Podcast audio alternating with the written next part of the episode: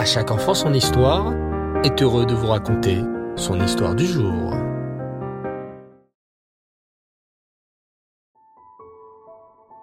Erefto les enfants, bonsoir, j'espère que vous allez bien. Baou Hachem. Aujourd'hui, nous poursuivons notre chemin sur les traces de nos ancêtres.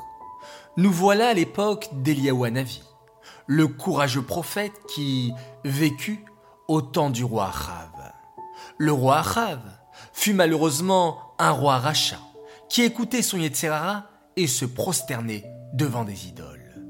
Mais malgré ses nombreuses avérotes, le roi Achav aimait étudier la Torah et elle était très chère à ses yeux. Lorsque le méchant roi d'Aram, Ben Hadad, menaça d'attaquer le roi Achav, celui-ci répondit Roi d'Aram, vous pouvez nous attaquer avec votre puissante armée, et même prendre tout notre or et tout notre argent. Mais jamais, nous ne vous donnerons notre Torah. En recevant ce message, le roi d'Aram se mit très en colère. Il va voir ce qu'il va voir, ce roi Achav. Ha ha ha Je vais l'attaquer avec ma puissante armée de trente-deux rois. Mais le roi Achav répondit au roi d'Aram. Vous ne me faites pas peur. Vous parlez comme une personne qui a déjà gagné la guerre, alors que vous n'avez même pas commencé. Le roi d'Aram, Ben Hadad, était tellement certain qu'il allait être le gagnant qu'il organisa une grande fête. Une fête en l'honneur de ma victoire contre le roi Achav. Ha ha Car c'est sûr que je vais le gagner avec ma forte, ma puissante armée. Et le roi d'Aram, accompagné de ses soldats, se mit à boire et à boire du vin. Le roi Achav décida alors d'attaquer le roi d'Aram et son armée pendant qu'il faisait la fête. Le roi d'Aram n'eut même pas le temps de comprendre ce qu'il se passait. À peine avait-il tourné la tête que les Juifs l'attaquaient déjà de toutes parts et ils le vainquirent. Mais le roi d'Aram ne se découragea pas. Bah, vous avez gagné les Juifs, car votre Dieu vous a aidé dans les montagnes. Mais voyons, si vous réussirez à gagner mon armée dans les plaines. et le roi d'Aram se prépara à attaquer le roi Achav et les Juifs dans la plaine.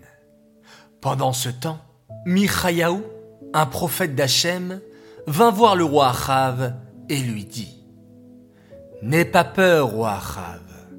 Bats-toi une deuxième fois contre le roi d'Aram, et tu seras encore gagnant. Hachem a décidé de te récompenser car tu as respecté la Torah, et tu as été prêt à la protéger et à ne pas la donner au roi d'Aram.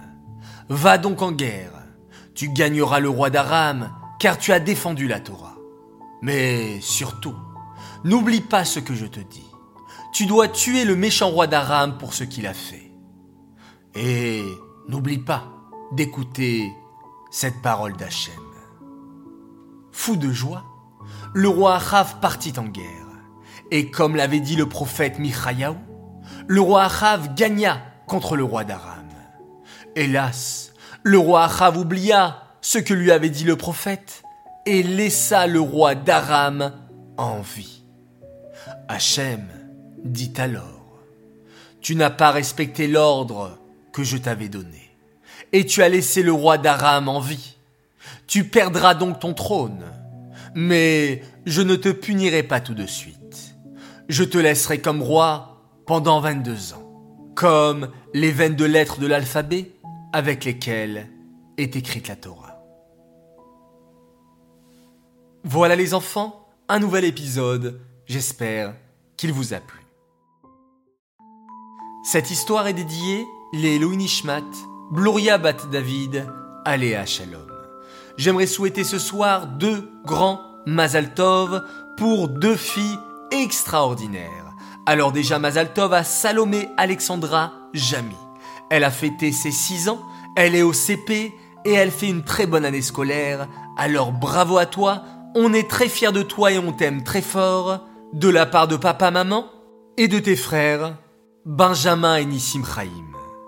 Et deuxième Mazaltov pour une autre magnifique fille, Dvora Serrero, qui a fêté elle ses 9 ans. Nous te souhaitons un grand Mazaltov jusqu'à 120 ans en bonne santé et dans la joie de la part de ta maman, de Shirel Avigail et de Sarah qui t'aiment très très fort.